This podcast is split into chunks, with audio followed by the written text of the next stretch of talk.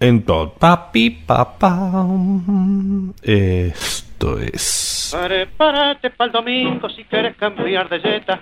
Tengo una rubia de papa que pagará mejor. Me asegura, miratero, que lo corre una muñeca y que paga por lo menos 37 a ganador. Vos no hagas por el dato, atenete a mis informes. Deja que opine contrario la jornada y la razón. Dato para el domingo, podés llamarte conforme. Anda preparando vento, cuanto más vento mejor. Hagamos de cuenta que estás escuchando un programa de radio. Que quede claro, no estás escuchando ningún programa de radio porque justo estabas haciendo otra cosa. Estabas evitando pasar por abajo de una escalera o tocándote el huevo izquierdo o estabas yendo a jugarle al 18 en la clandestina. Pero igual hagamos de cuenta que estás escuchando un programa de radio. Supongamos entonces que alguien en ese programa dice... Si una noche de invierno un viajero asomándose desde la abrupta costa sin temer el viento y el vértigo. Mira hacia abajo, donde la sombra se adensa en una red de líneas que se entrelazan, en una red de líneas que se intersecan, sobre la alfombra de hojas iluminadas por la luna en torno a una fosa vacía. ¿Cuál historia espera su fin allá abajo? Preguntas vos, que estás escuchando o no este relato. Si una noche de invierno La suerte. Uy, ¿cómo te vas a iluminar hoy con este video?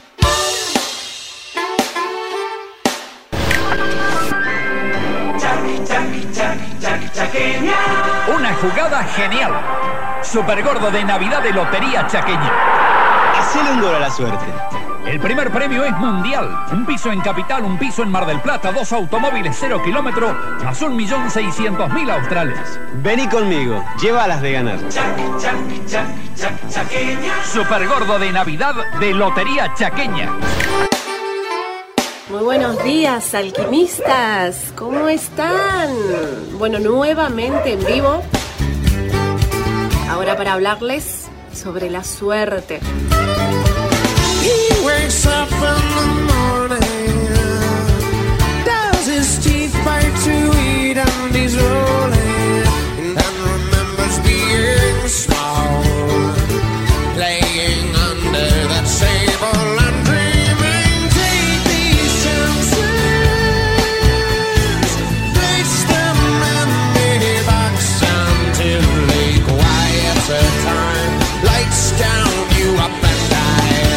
¿Cómo activo la buena suerte? Bien, la palabra suerte viene de sortear. ¿Qué es sortear?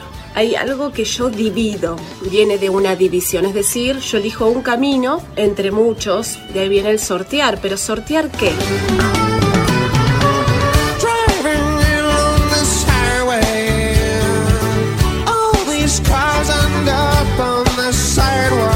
Driving obstáculos. No words exchange, no time to exchange. When all the little are marching, red and black and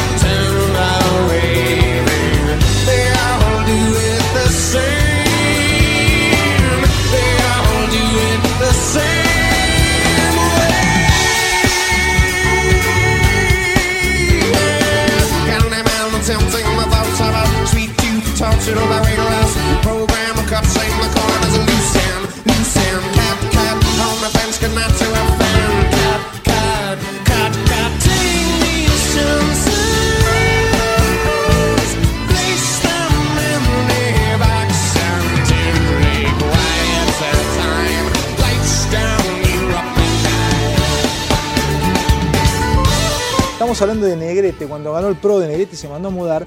Martín Negrete, el padre del paraguayo millonario, sigue trabajando la tierra. Dice, yo no sé Esa nada de. Ramón. No puedo hablar sin permiso de él. Ramón vive muy bien, está muy tranquilo, muy tranquilo. Repite dos veces que está muy tranquilo. Hasta que lo esquilmaron. El día que él se entera, lo llaman de un canal, va al canal, se las toma y no aparece en la ¿Él casa. se desaparece de un día para el otro, Sí. Negrete? Bueno, este es Negrete. Qué historia la de Negrete. ¿eh? Y terminó sin nada. La mala suerte aparece cuando aparece el obstáculo y vos no lo sorteás. Y ahí es cuando se corta la suerte, a lo que llamamos mala suerte.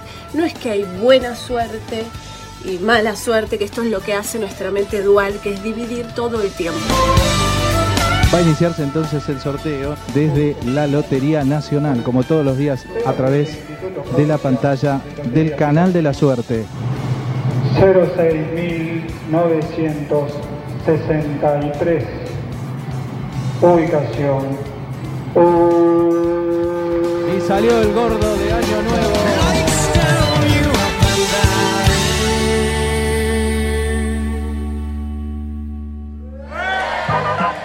Auspicia la Lotería Chaqueña, cigarrillos Toshiba y whisky Palmer. ¿Cómo están? Bienvenido, buenas noches. Aquí comienza el show de Ángel en vivo por FM Centurio, frecuencia modulada para todo el país y sus repetidoras de Chubut, Río Negro, La Pampa y Coronel Baigorria. FM Centurio, desde el corazón del barrio, frecuencia modulada. El show de Ángel en vivo. Ya. Frecuencia modulada para todo el país. Bienvenidos. ¿Cómo andan? ¿Cómo andan? Buenas noches, ¿cómo están? Hoy tenemos... eh, ¿Podés bajar un poco la música, Turquito? Gracias, papá.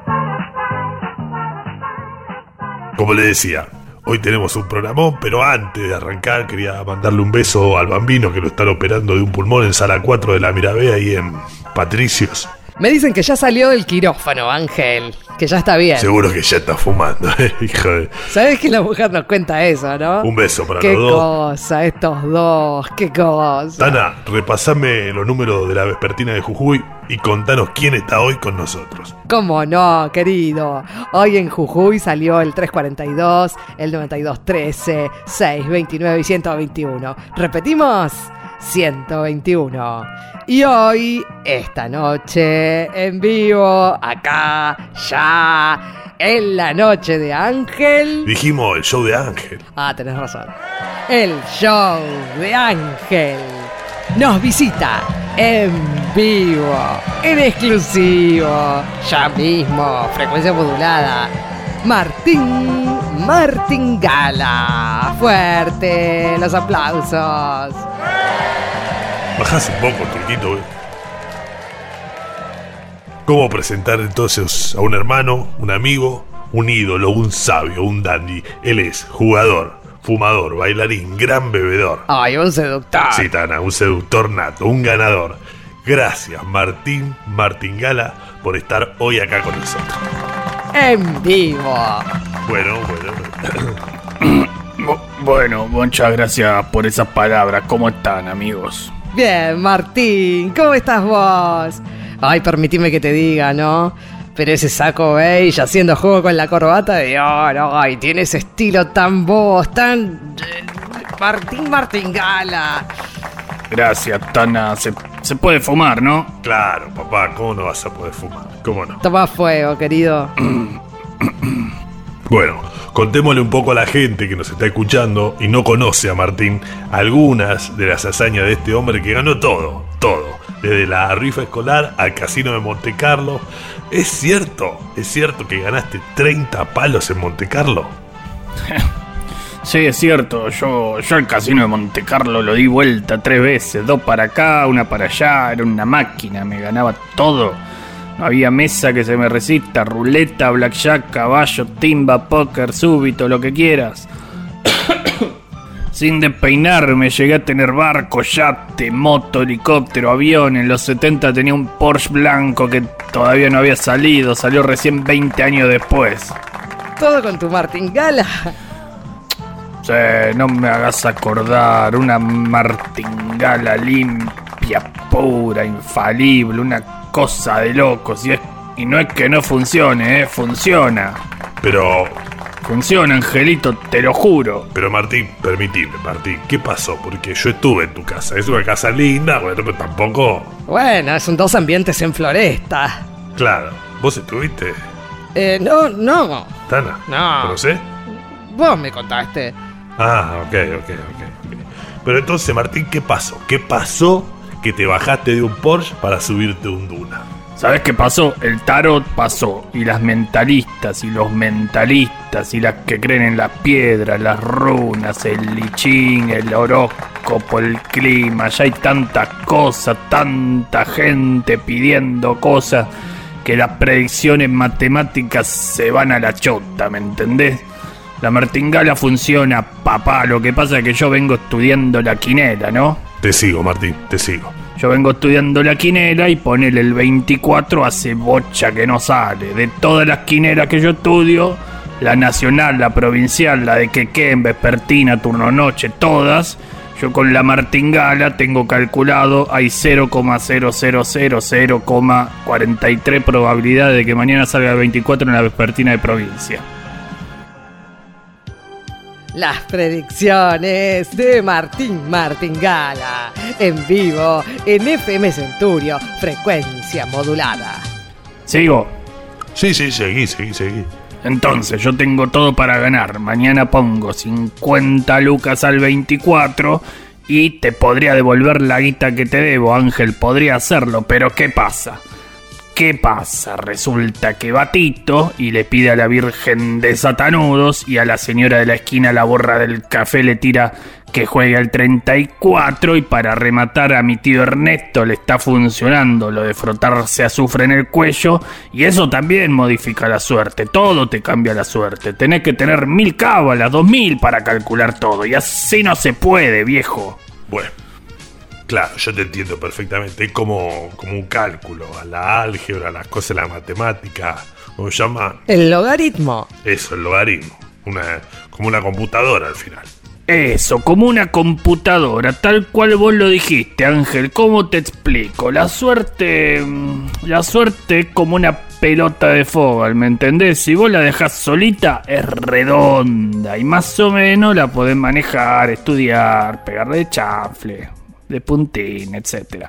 Pero si todo el mundo empieza a hacer cosas para modificar la suerte, como que la pelota se empieza a deformar para un lado, para el otro, la van estirando, se hace como un globo, ¿me entendés? Y así no se puede predecir nada. Yo tengo mi martingala, funciona 100%, pero se me mete uno con una pata de conejo en la ruleta de Mardel y me hace interferencia. Algunos ruidos puedo calcular, pero otros ya se me escapan. ¿Y qué se puede hacer? ¿Qué se puede hacer? ¿Qué se puede hacer, Martincito? Nada, nada, no se puede hacer nada. Yo ahora ya, ya estoy bien, pero cuando vino el New Age en los 90 fundí biela y pistón, tenía un pedo en la cabeza biónico. Ay, qué lindo, los noventas, qué épocas, ¿no? Y qué sé yo, por un lado sí, pero también llegó Coelho, la novena revelación, la autoayuda, uno quería ponerse al día, incorporar cosas para seguir ganando la lotería, los naipes, pero, los naipes, pero ¡pum! Se me mezcló todo, tomaba legui con jengibre, hasta una túnica me compré, perdí todo, todo, todo perdí. Está con nosotros Martín Martingala, un dandy, un dandy que aún, después de perderlo todo, no pierde el estilo, no pierde la sonrisa. Qué bien. Antes era otra cosa, una pavada. Yo iba al bingo, que fácil la martingala y nada, una línea me llevaba, raspaditas, cosas así, las ganaba al toque. Pero bueno, ¿qué se va a hacer? ¿Qué se va a hacer? No, pero no se ponga así, maestro, no pasa nada. Ahora nos vamos todos de acá a comer a lo del Tucu, acá en Rivarola 34. 34.567, lo del Tucumán. Parrilla, achuras, chorizo, morcilla, pizza, sushi, canelones. Lo del Tucumán. Calle Rivarola, 3453. A pasito de la estación Curapaligüe. Teléfono 95467867921. El Tucumán. Pedí los mejores postres. Promoción para cuatro personas. Pollo a la vinagreta con papas rústicas y omelette, 450 pesos. Lo del Tucumán. Teléfono. Ya lo dijiste, el teléfono, dale, dale. Bueno, eso. Muy bien. Entonces, un honor que hayas venido. eh. Gracias por venir, Martín. ¿Nos acompañás entonces ahora a la parrilla? Bueno, sí, si no molesto. No, Martín, ¿cómo, cómo vas a molestar? Ahí vas, te sentás, le decís al tanta que le diga al ruso, que le diga al tucu que venís de parte de Ángel y te traen una chambota de pepino así gigante, te morís. ¿Vos no venís? No, no, no. No, yo me voy a casa que mañana tengo tele. Nos vamos, amigos. Gracias, gracias por estar. Hasta el sábado que viene. Esto fue. El show de Ángel en vivo. Frecuencia modulada. FM Centurio. Ángel Rulerino y Mabel Latana Fosfini en vivo. Los saludan. Hasta el próximo sábado. En vivo. Frecuencia modulada para todo el país y sus repetidoras. La Quiaca 105.4, Urquiza 43.4, Niágara 4455, Buenavista 433, Social Club 544.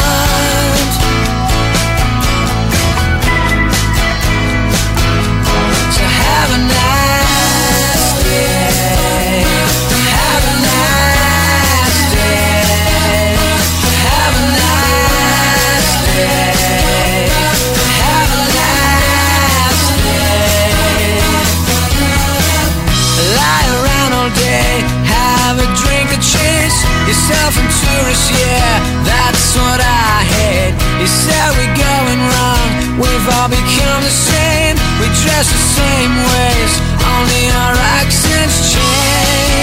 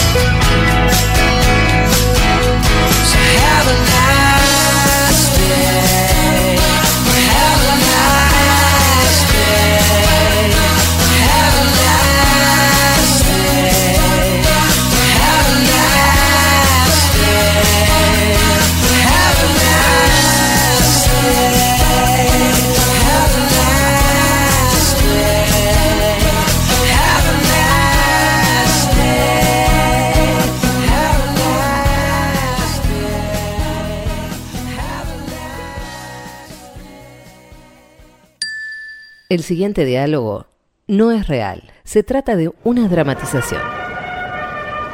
Hola, soy Juan José Saer y vengo a apostar estos 50 pesos a Mortimer George, el caballito ese que está ahí. Lo lamento, señor Saer, pero la apuesta es insuficiente.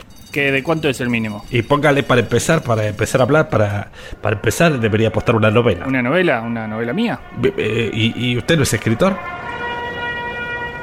El diálogo recién reproducido, si bien fue bastante mal interpretado, tiene problemas mayores. Adhiere a la idea de que una novela puede valer algo. Sin embargo, en cuanto a Saer, sus novelas valen su peso en oro. Es el caso, por ejemplo, de Cicatrices, cuyo segundo capítulo es tal vez parte de las mejores 60 páginas de la literatura argentina.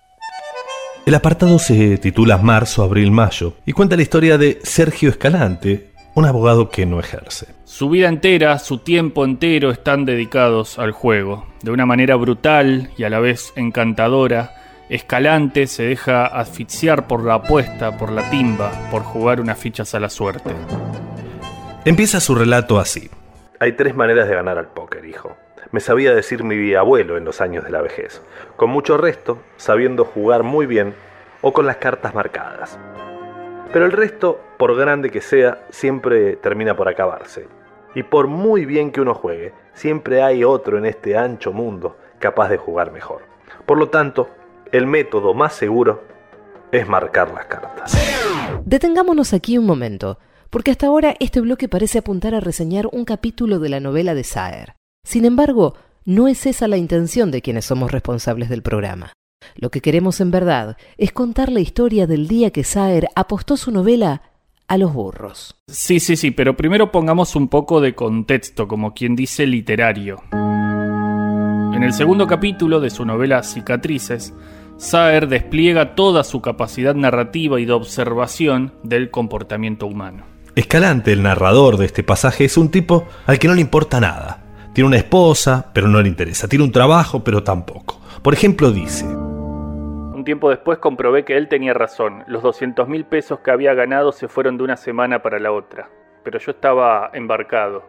Iba a mi casa a la madrugada solamente para dormir. Fui abandonando poco a poco mi profesión y poco a poco también fui perdiendo la fortuna que mi abuelo había hecho en el escritorio de su almacén de ramos generales, desde donde ordenaba que prepararan su volanta para ir a recorrer las rancherías de los mocovíes. Dos años después ya no tenía nada, salvo la casa y un montón de deudas. Por suerte mi mujer resultó estéril, de modo que no tuve hijos que mantener. A medida que las páginas avanzan, Escalante va revelando cómo funciona su cabeza en relación con el juego y también de algún modo que es un tipo de mierda. Como cuando dice... Las razones que hacen que un jugador apueste a una cosa y no a otra pueden ser de dos clases diferentes. Primero, razones irracionales. Segundo, razones racionales. Pongamos mi caso, cuando hago una apuesta irracional significa que he hecho una apuesta fundándome en un pálpito de cualquier índole. Factores emocionales pueden incidir grandemente.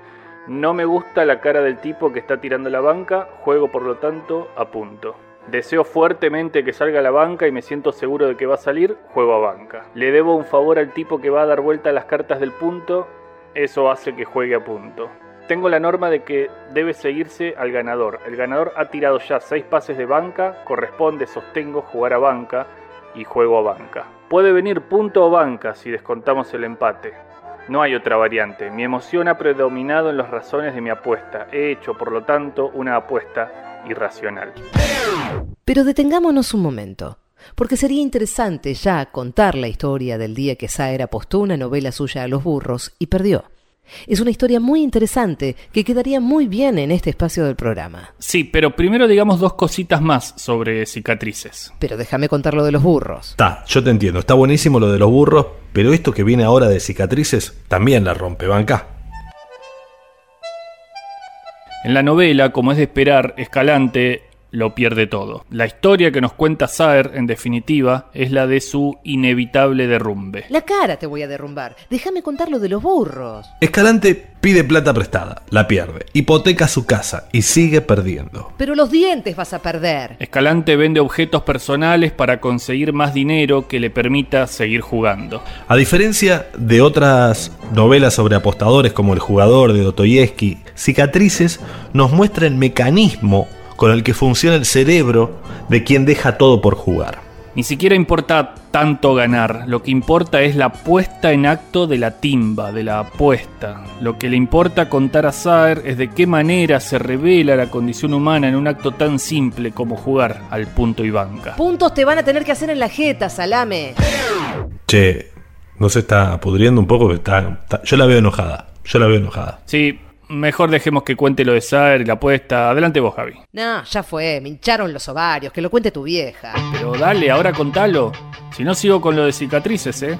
Te conté que hay un autor, Pablo Farrés, que tiene una novela que se llama Literatura Argentina, en la que postula que tanto Saer como Aira, Piglia y otros en realidad no escribieron alguna de sus grandes obras, sino que las hizo un tipo desconocido. ¿Será alguna de esas novelas que Saer firmó pero no escribió la que apostó a los burros? Me importa un carajo.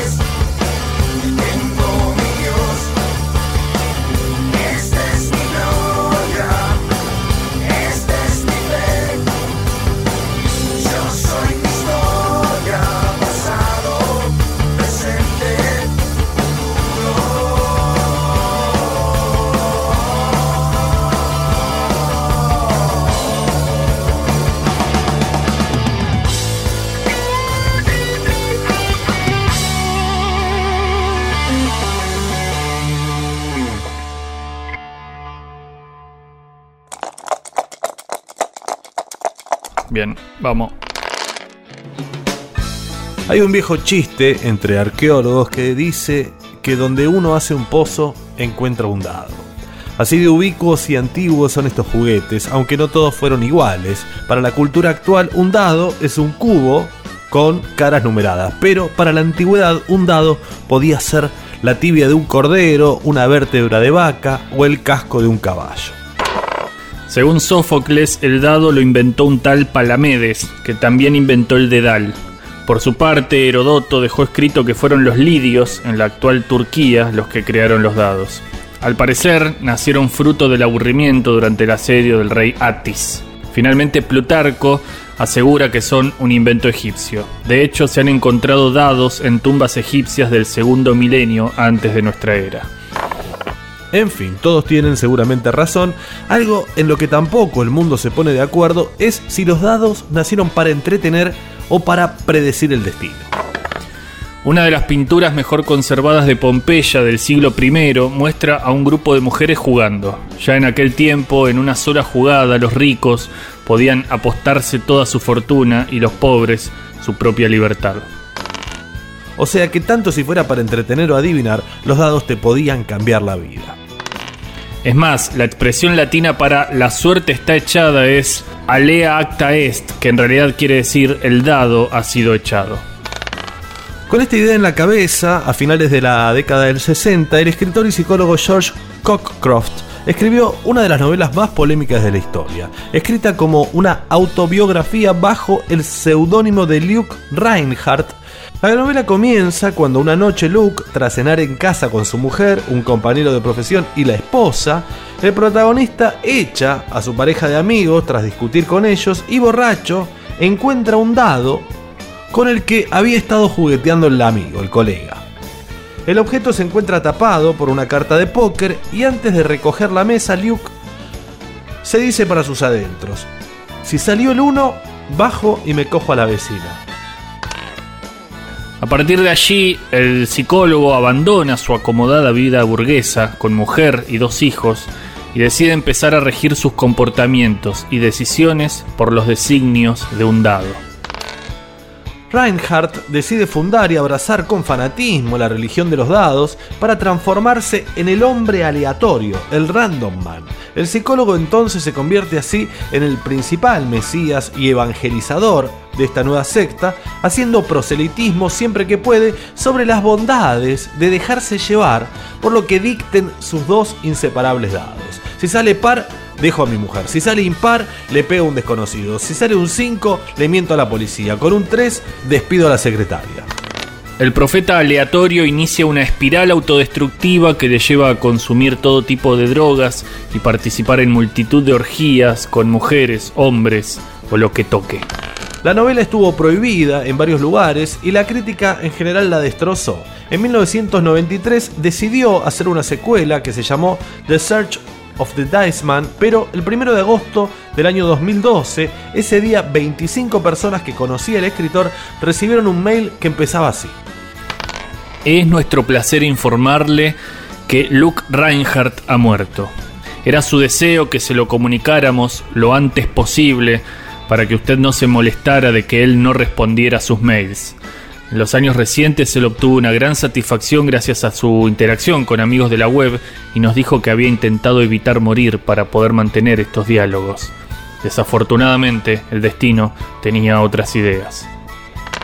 Steve Bonan, uno de los periodistas que recibió el mail, intentó ponerse en contacto con el escritor hasta que finalmente descubrió que el mail había sido un intento de Cockcroft de acabar de una vez por todas con ese maldito personaje que lo había acompañado desde el año 1971. 40 años son muchos para convivir con cualquier persona y no digamos ya con alguien de la bajeza moral del hombre de los dados. Odiada y admirada, la historia inspiró a muchos escritores y músicos. La canción más famosa es la de los londinenses Tok Tok, que en 1984 compusieron Such a Shame basada en ella. Cuando le preguntaron al cantante, su respuesta fue clara y contundente. Fue un gran libro, no un modo de vida que yo recomiende.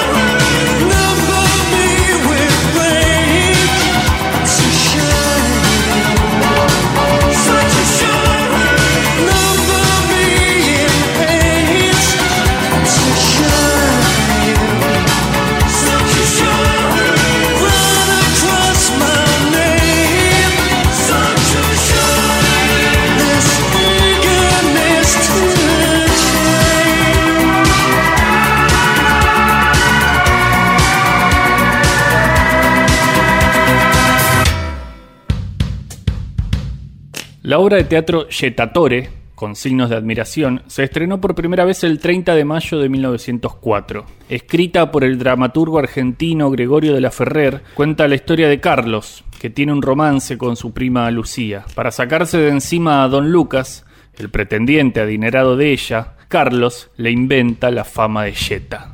Escuchemos un fragmento de la obra en la que Carlos habla con Doña Camila, su tía. Sobre esta casa se ciernen las más negras tragedias. Don Lucas es Yetatore. Yetatore. ¿Pero qué es eso de Yetatore? Porque hasta ahora todo lo que has venido diciéndome no le encuentro pies ni cabeza. Pero si eso lo saben hasta los niños, tía. Los Yetatores traen desgracia a la gente que anda cerca de ellos. Basta pasar por casualidad al lado de un Yetatore para que le ocurra a uno algo malo. ¿Recuerda usted cuando la sirvienta se rompió una pierna bajando la escalera? Acababa de servirle un vaso de agua a don Lucas. ¿Cómo me vas a hacer creer una barbaridad semejante? Usted no sospecha hasta dónde llega el poder maléfico de esas personas. Vea, ahí anda en las cajas de fósforos el retrato de un artista que dicen que es detractora. Pues bien, a todo el que se mete una caja de esas en el bolsillo, con seguridad lo atropella un auto, se lo lleva por delante un colectivo. Y eso que no es más que el retrato. Figúrese lo que será cuando se trate del individuo en persona. El yetatore, el yeta, el mufa, el piedra, es una figura recurrente en la cultura popular. Hay muchos ejemplos de artistas y otras personalidades reconocidas cuya carrera se vio truncada por el rumor extendido de que traían mala suerte. Lo mismo se dijo de don Osvaldo Pugliese. Según testimonios de muchos compañeros suyos de distintas épocas, algunas personas, celosas por el éxito de su orquesta, empezaron a difundir la idea de que Pugliese era mufa. Pero la respuesta no tardó en llegar. Sus amigos y compañeros que lo adoraban hicieron correr el rumor contrario. Empezaron a decir que Osvaldo traía suerte. Así surgió la idea generalizada de Pugliese como talismán. Puliese, puliese, siempre de mi lado. Quiero tener tu suerte de mi lado. Puliese, puliese, siempre de mi lado. Puliese, puliese.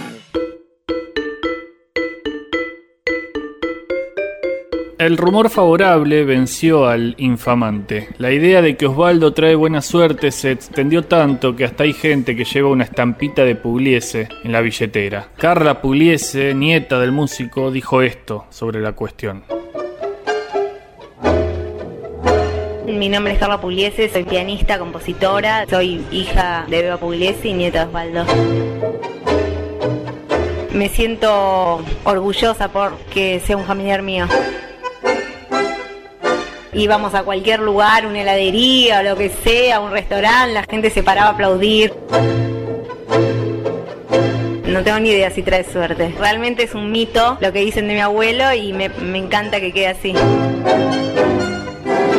Cuando veo que alguien tiene la estampita me cae muy simpático. Veo de músicos de todos los géneros con las estampitas de mi abuela, de todas las edades. Un día llegaron a mis manos un pilón grande y ahí las, las vi por primera vez. Sí, tengo un montón de estampitas. Antes de salir a tocar no llevo ni estampitas ni nada. Tengo los genes. Nadie sabe a ciencia cierta si la estampita funciona. Lo que sí se sabe es lo que reveló una investigación del programa radial Si una noche de invierno un viajero. Según este estudio, el 98% de la gente que no lleva estampita de Pugliese ha perdido todas las veces a la quiniela o jugó en la clandestina y no pudo cobrar en la puta vida. Creer o reventar, la cosa es que acá, en el pliegue más escondido de mi billetera, tengo esta estampita que me protege como si fuera un talismán. Pero vos sos boludo, ese no es Pugliese, estúpido, es Juan Ra... Aquellas personas cuyas vidas están asignadas invariablemente por la buena o mala suerte se denominan extremos. Un ejemplo de extremos son aquellas personas a las que asociamos con la mala suerte y por lo tanto evitamos siquiera nombrarlas o las tildamos de mufa. Hoy dormí muy mal y tuve pesadillas. Para empezar soñé que me moría. Tengo miedo que esto sea una premonición. Y me levanté y pisé con el pie izquierdo. Quise bañar mi piel en el intento. Está limpiando el tanque, el agua se ha sacado. Uno te señala, se corre la bola y después te señalan todos y chau, fuiste. Lo jodido no es si sos o no sos mufa. Lo jodido es la fama que te hacen porque después tenés que desaparecer de todos los ambientes donde te moves. Pero yo los cagué, flaco. Me hice la lista con todos los que se tocaban cuando yo pasaba. Y los empecé a llamar por teléfono. Hola, sí, Cacho, soy Humberto, el administrador del teatro. El mufa que cada vez que pasa todo el mundo se toca el huevo izquierdo. Te llamaba para desearte que empiece bien la semana y que nada se complique. Siempre te voy a llamar para desearte lo mejor, ¿sabes? Preparé un café como todas las mañanas. Le puse leche y estaba cortada. Fue a cagar y al terminar vi que no había papel. Salí al pasillo con la basura y al darme vuelta se cerró la puerta y me di cuenta me quedó la llave adentro. Mi vida es una desgracia para todos y quiero que se termine. Hoy piensa eso. Capaz que mañana puede cambiar, espere. No, ser mufa es un karma que no puedo soportar. ¡Espere, no! Usted tiene que estar vivo. Si no, el arma se hubiese disparado, ¿no? No se disparó porque soy mufa. Hoy no es mi día, ya me enteré. Puedo acostarme y probar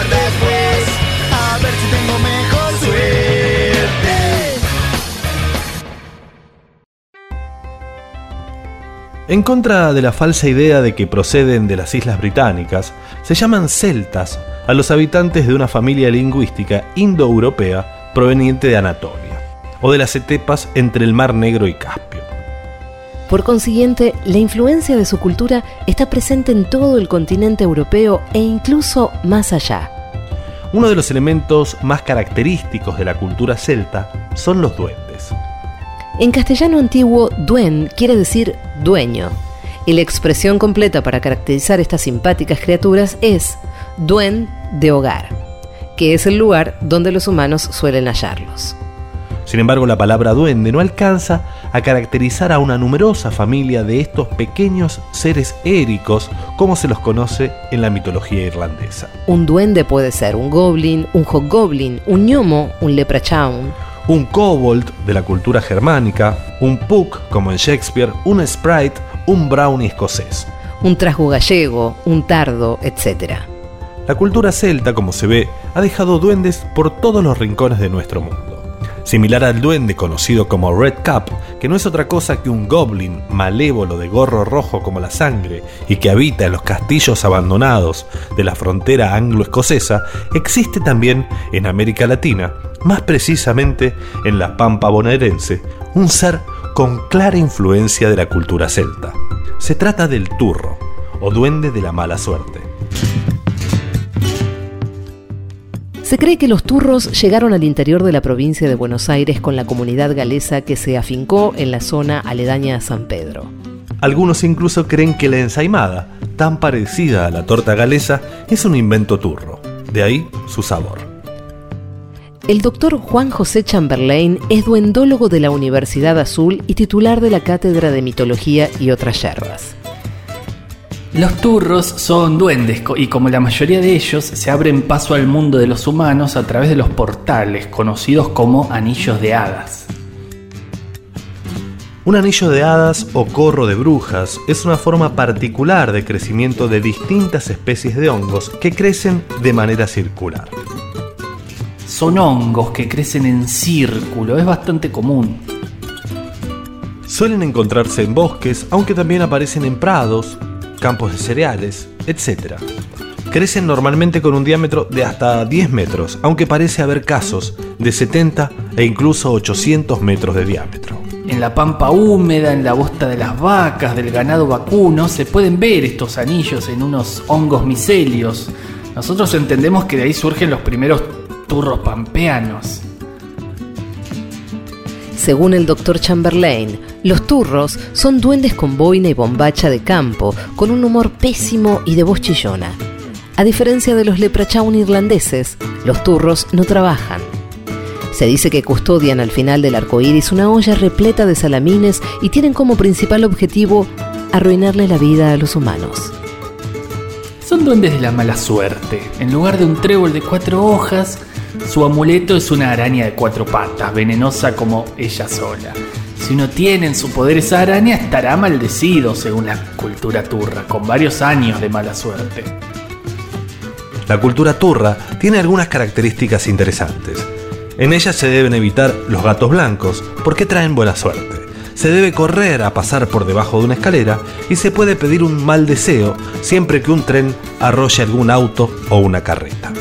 En el universo de los turros, en lugar de la típica vaquita de San Antonio, si uno tiene la suerte de hallar una cucaracha posada sobre el dorso de su mano, debe pedir los tres malos deseos observando al bicho y luego soplar delicadamente hasta que se vuele la cucaracha. En la lógica turra, en lugar del panadero de los deseos, sentarse arriba de un cardo trae mala suerte. Algunos pobladores de San Pedro, que secretamente rinden culto a los duendes turros, se dedican a romper espejos, a casarse y a embarcarse, a levantarse con el pie izquierdo, a pisar mierda descalzos y a otros ritos de la llamada mala suerte.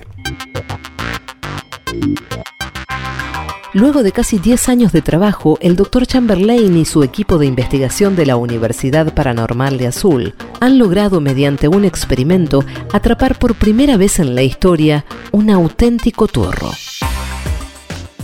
A los turros les encanta el salamín, existe en la mitología turra la creencia de que si un turro desprevenido se come un salamín con dulce de leche puede ser atrapado por los humanos. Y bueno, eso fue, eso fue lo que hicimos en la facultad durante años, probando distintos tipos de salame picado fino, picado grueso, dulce de leche repostero, colonial, etc. Hasta que tuvimos éxito.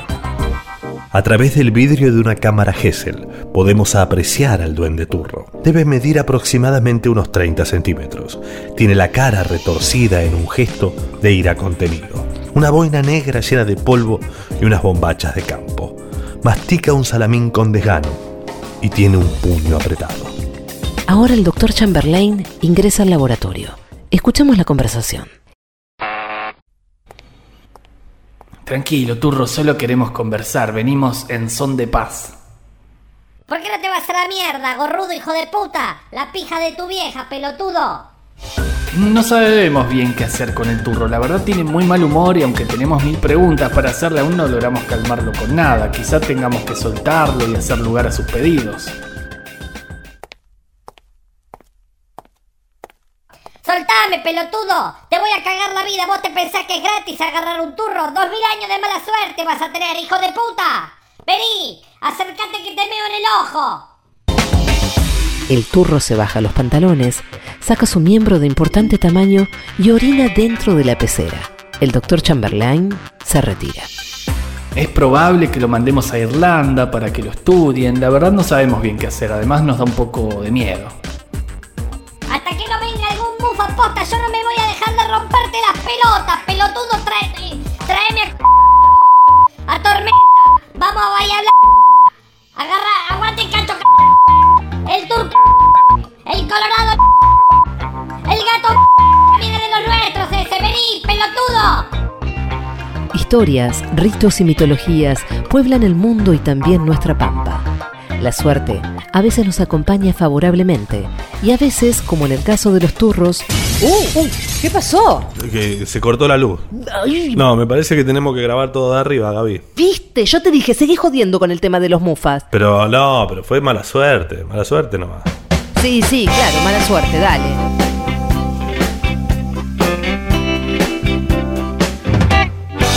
When there's nothing left to say, and all the clouds have faded away, and my mind wanders out there across the bay, just to be there in the morning with the sun coming through the trees. Well, you know, there ain't no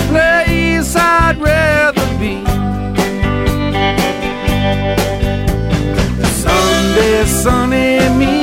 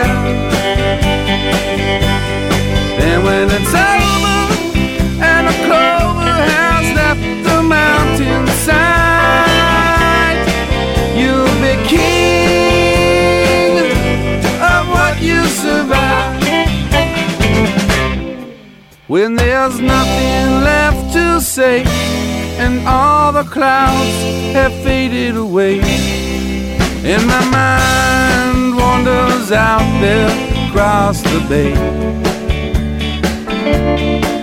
just to be there in the morning with the sun coming through the trees. Well, you know,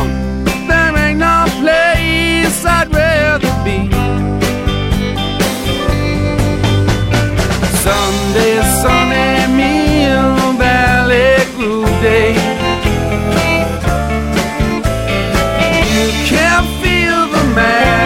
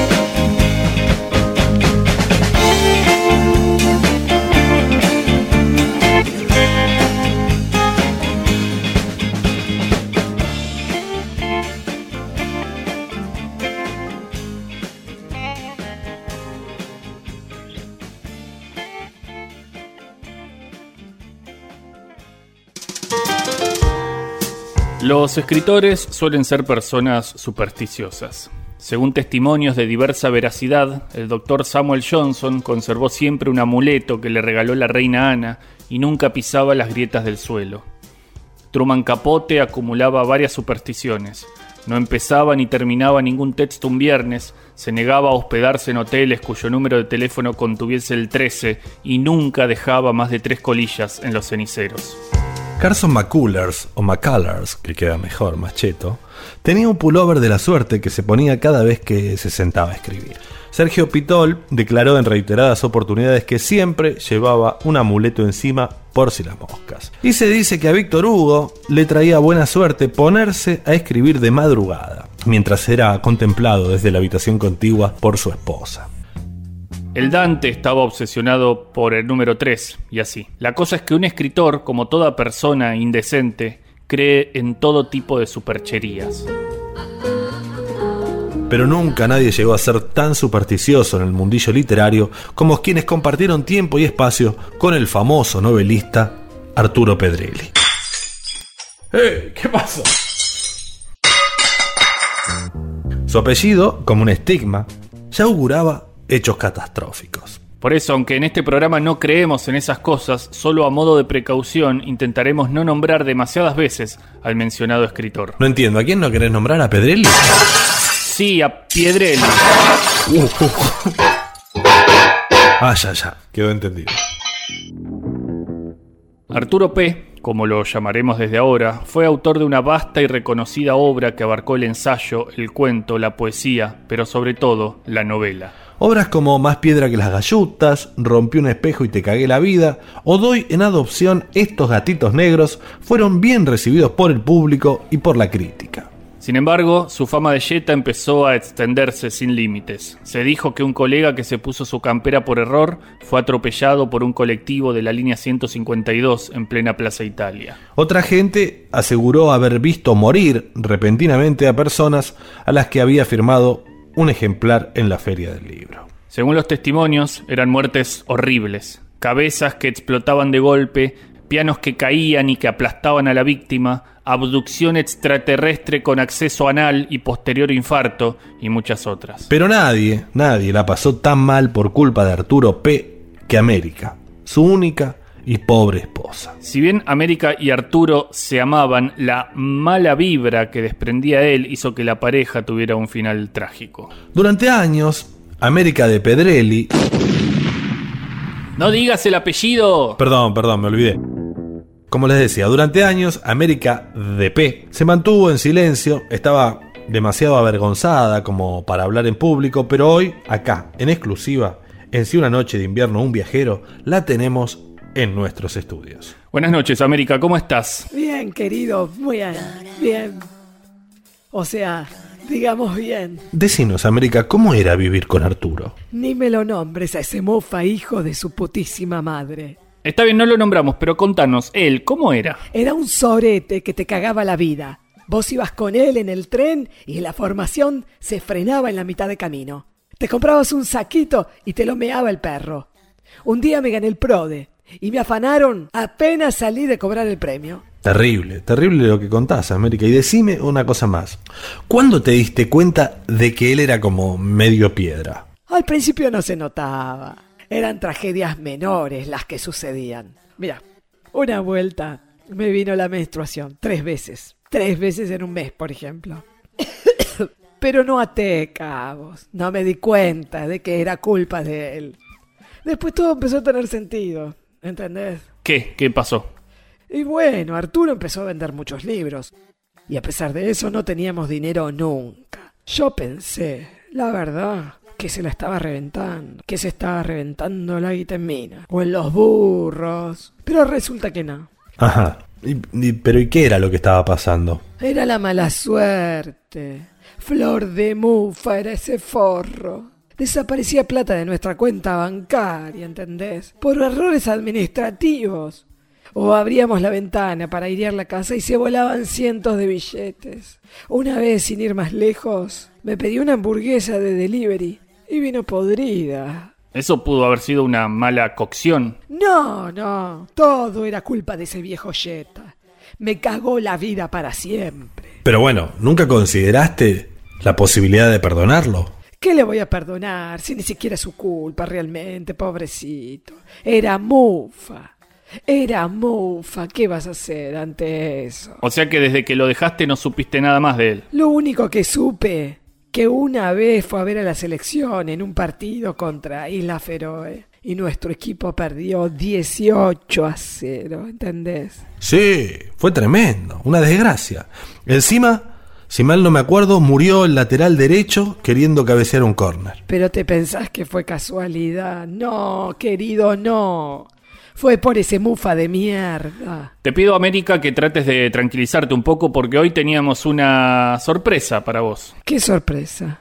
No, no me gustan las sorpresas. A nosotros y a la producción se nos ocurrió que un reencuentro podía saldar viejos resquemores, América. ¿Cómo reencuentro? No, no. No, no, no. Sí. No, por favor. No, tranquila, América, no va a pasar nada. Tranquila. Se les va a cagar la transmisión, por favor. En serio les digo. Con estas cosas no se jode. No te preocupes, estamos todos con nuestra estampita de Pugliese y tocándonos el huevo izquierdo. Bueno, te recomendamos eh, que vos hagas lo mismo con tu pecho del mismo lado, del izquierdo, me parece. No, no, en serio. Déjense de joder. En serio se los digo. Damas y caballeros, hace su ingreso a este estudio Arturo Piedrelli. No, no, no, no, no, no. ¡Ah! ¡Un reflector me cortó la pierna! ¡Ah, la concha de la lora entró un castor y me mordió el pito! Les dije, manga de pelotudos.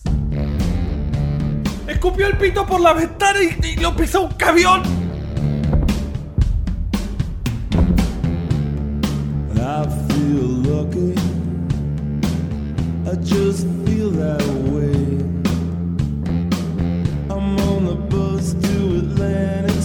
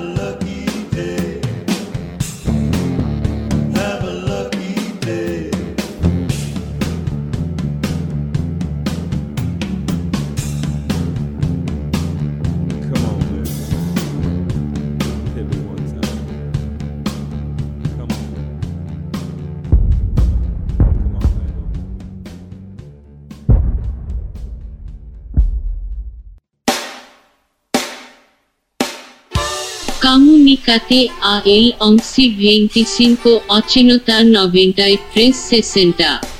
O sea, ¿existe la mala suerte o no existe? Re cualquiera lo de ustedes creyendo que existen los mofas.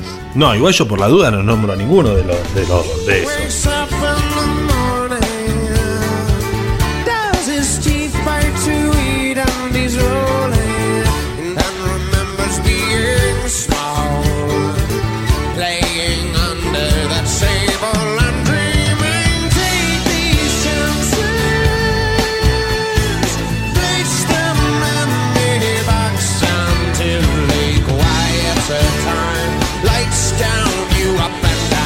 Comercial de Lotería del Diego me encantó. El Diego. A mí lo que me trae mala suerte es escuchar el programa de mierda que hacen ustedes. Diego, Diego, Diego. Me duermo a la una y media de la mañana para quedarme hasta el final. Tu vieja se queda hasta el final.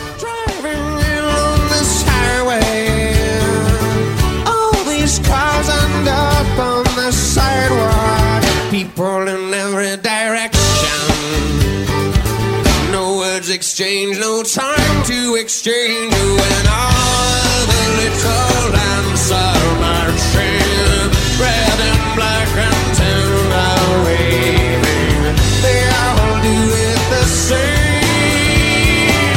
They all do it the same. Chicos, yo les quiero decir que están hablando de la suerte, que la, la suerte no existe. Que para alcanzar el éxito tenés que creer en vos. Yo juego siempre a la quinela, ¿viste? Y siempre a punto, sí, siempre a punto de ganar. Como que le juego el 78 y sale 89, le juego el 4 y sale el 14 y así.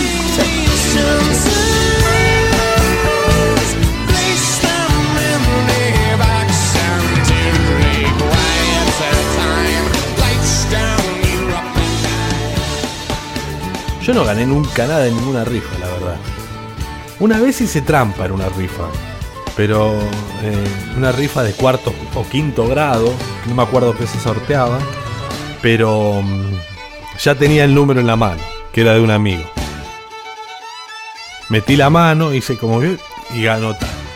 No me acuerdo que se ganaba, creo que una remera, una cosa así.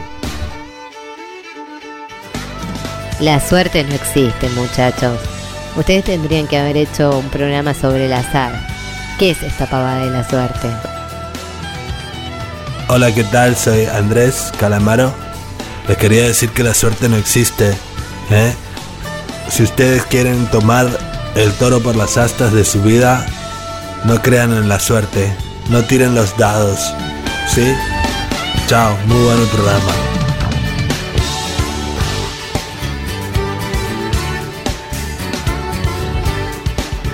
Si una noche de invierno, un viajero